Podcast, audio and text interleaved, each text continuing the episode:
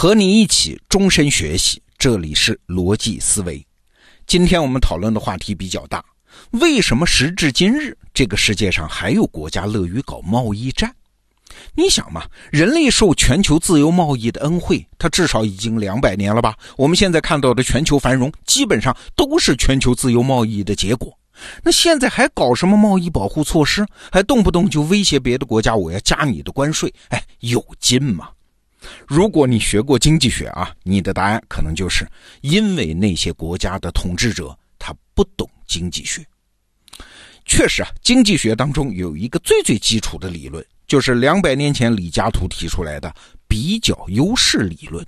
什么意思呢？简单说就是各个国家的自然条件和资源禀赋它不一样嘛。我在温带，你在热带，我这儿降水多，你那儿干旱少雨啊。大家的光热水土地缘政治民风民俗，所有条件都不一样。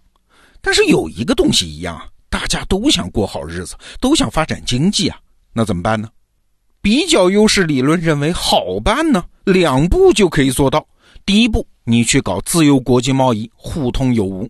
第二，在国际贸易这个大网络、大循环中，各个国家作为节点，你找到自己的角色，怎么找啊？就是找比较优势吗？老天爷给你的那些禀赋吗？然后确立自己的国际分工啊。比如说巴西，它的咖啡产量现在世界第一，但是请注意啊，咖啡的原产地是非洲哎，是埃塞俄比亚哎，不是巴西的南美。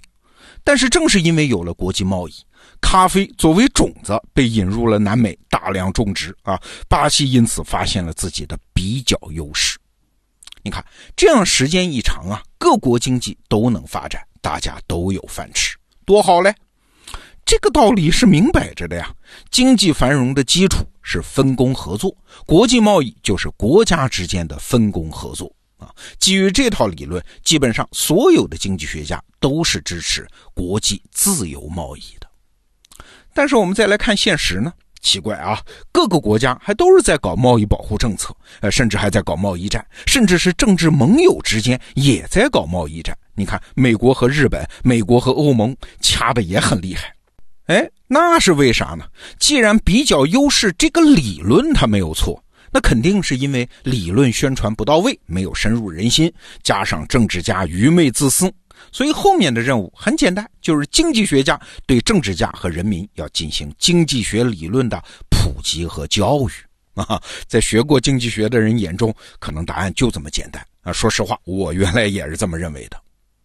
但是啊，最近我看了一本书，叫《全球贸易和国家利益冲突》，作者呢是两位美国学者拉尔夫·戈莫里和威廉·鲍默尔。那这本书就戳破了一层窗户纸啊，那就是比较优势理论的内核，在今天可能已经发生了重大变化。那我们先来看看比较优势理论的提出者，大家都知道是大卫·李嘉图，是19世纪早期的英国经济学家。他那本名著啊，就是提出比较优势理论的那本书，叫《政治经济学及赋税原理》，是一八一七年发表的。你算算看啊，距今正好是二百年多一点那二百年前那个时候的全球贸易什么样？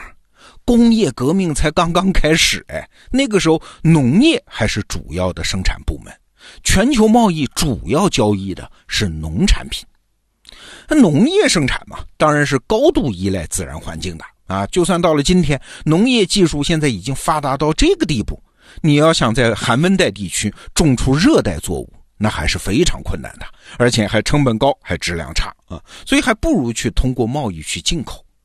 那这是啥？这就是比较优势啊！一个地方的优势，它是老天爷给的，是人力不能改变的啊，所以只能通过自由贸易和全球分工来改善自己的经济。这就是李嘉图理论的现实基础。但是你想，我们生活在什么时代？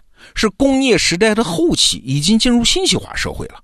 这个基础它出现了一个微妙的变化。你想，工业生产它大部分是在室内进行的啊，对自然环境的依赖要小得多。在寒带、温带、热带，甭管哪个带，哎不也甭管是潮湿还是干旱，在山区还是在平原，就算自然条件相差很大，也可以生产出质量成本一致的工业品啊。只不过可能投资额相差有点大。这样一来啊，比较优势的影响可就不同了。请注意啊，比较优势的理论仍然有效，抽象层面仍然有效，但是内涵变了。各个国家的比较优势不再是被发现出来的，不再是老天爷给定的，而主要是创造和建设出来的。说白了，人为努力的空间比农业时代大多了。我举个例子啊，汽车原来主要是在欧洲和美国生产啊，著名品牌什么奔驰、大众、福特、通用都在欧美。那相比起来呢，日本它的国土很狭小啊，生产汽车所需要的什么铁矿啊、橡胶啊、石油啊，它一概没有。但是那又怎样？后来日本成功就发展起了强大的汽车工业，还在竞争中把欧美汽车产业打得狼狈不堪。这样的事儿，我们这一代中国人见到的就太多了。随便举点例子啊，你看深圳原来是海边的渔村，那你说它的比较优势是啥呢？难道是生产海鲜吗？那经过几十年的建设，现在没人说深圳的比较优势是生产海鲜了，深圳成了全世界生产电子产品最具比较优势的地方。你可能还会说啊，这不还是因为深圳独特的禀赋吗？靠着香港那么近，背后又是中国最会做生意的广东人，它还是独特的优势不可重复。那好，我们再看一个例子，河南省。河南省的形象一直是农业大省，哎，它的比较优势是啥？难道是生产优质小麦吗？对，原来确实是这样。但是就在这些年，经过一番努力，河南现在居然具备了生产最先进手机的比较优势啊！据说在全世界范围内，在郑州生产的苹果手机，它成本最低，质量最高。你看，命运完全可以改变啊！这种比较优势是建立在什么人口素质啊、社会治理能力啊、特定历史机缘这些因素上了。这些因素全部都是可以靠人为努力。来实现的，没有什么老天爷定的。哎，这个变化对国际贸易格局的影响那是决定性的。我举个例子啊，一九九九年，在经济学家汤敏老师的建议下，中国开始搞大学扩招啊，每年百分之几十、百分之几十的涨。到了去年二零一八年，全国大学生在校人数三千七百万，中国是全世界第一。但是啊，你可以到网上去搜一下。对于这二十年的大学扩招，舆论的评价普遍是负面的。啊，你想嘛，大跃进式的扩张肯定是乱象丛生啊，教学设施不够用，宿舍不够用，老师不够用，教育质量是严重下降，毕业生找不到工作等等啊，能看到的全都是坏事。但是呢，二十年过去了，我们再回头来看看当年的这场扩招。你会发现，这一场教育大跃进和中国加入世贸组织的时间基本吻合啊，前后相差不过两年。进入二十一世纪之后，之所以中国能迅速崛起成为一个制造业大国，最根本的保证是啥？就是中国大学每年可以培养出几百万工程师嘛。虽然说人才质量可能没有原来那么高啊。但是毕竟是营养足够、智力正常，而且经历过起码的高等教育的人呢，还能差到哪里去啊？在制造业领域，中国的人才数量优势是压倒性的优势。就拿互联网产业来说，没有这二十年的大学扩招，像什么 BAT 这样的互联网巨头，那是找不到那么多计算机工程师的。过去几年我们眼睁睁看着的互联网大潮，是不可能起得来的。再比如说，特朗普多次让苹果公司把生产线搬回美国啊，施加了很大压力。但是苹果公司的难处在于，他不是不愿意搬啊，是在美国根本就找不到那么多工程师。我们以前的节目也讲过，那这不是简单的工资价格原因，是你美国的人才储备不支持苹果公司这么做吗？这个差距不是调整点政策就能弥补的，挡在中间的至少是硬邦邦的。二十年时间，所以你看，特朗普算账的方式是：你们搬回来就能给我美国创造多少个工作机会啊？这账算的是不错。但是在现实中呢，现实的逻辑恰恰是反过来的。